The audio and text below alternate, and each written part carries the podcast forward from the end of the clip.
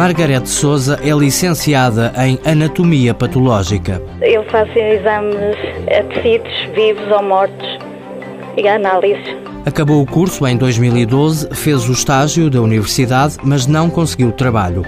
Ficou desempregada durante dois anos. As propostas que recebia eram trabalhos por recibos verdes, ou então propostas para um mês, dois meses.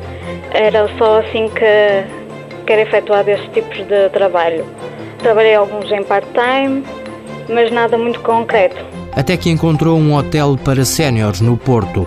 Margarete trabalha na lavandaria. Não é o que gostava de seguir. Não, mas é uma área também que traz diversas uh, novidades. Margarete entrou para o hotel ao abrigo da medida Estímulo Emprego do Instituto do Emprego e Formação Profissional. Uma das vantagens é estar no quadro da empresa. Através do quadro, quando este ano já casei, já tenho casa, posteriormente a nível financeiro consegui ter mais apoios, é sempre muito bom. A jovem diz que ter contrato sem termo permitiu melhorar a relação com o banco. Como eu estou no quadro, é muito mais fácil ter eh, créditos. Margarete não pensa voltar à anatomia patológica. Muito dificilmente voltarei a concorrer nessa área. A prioridade é ter filhos em breve. Mãos à obra.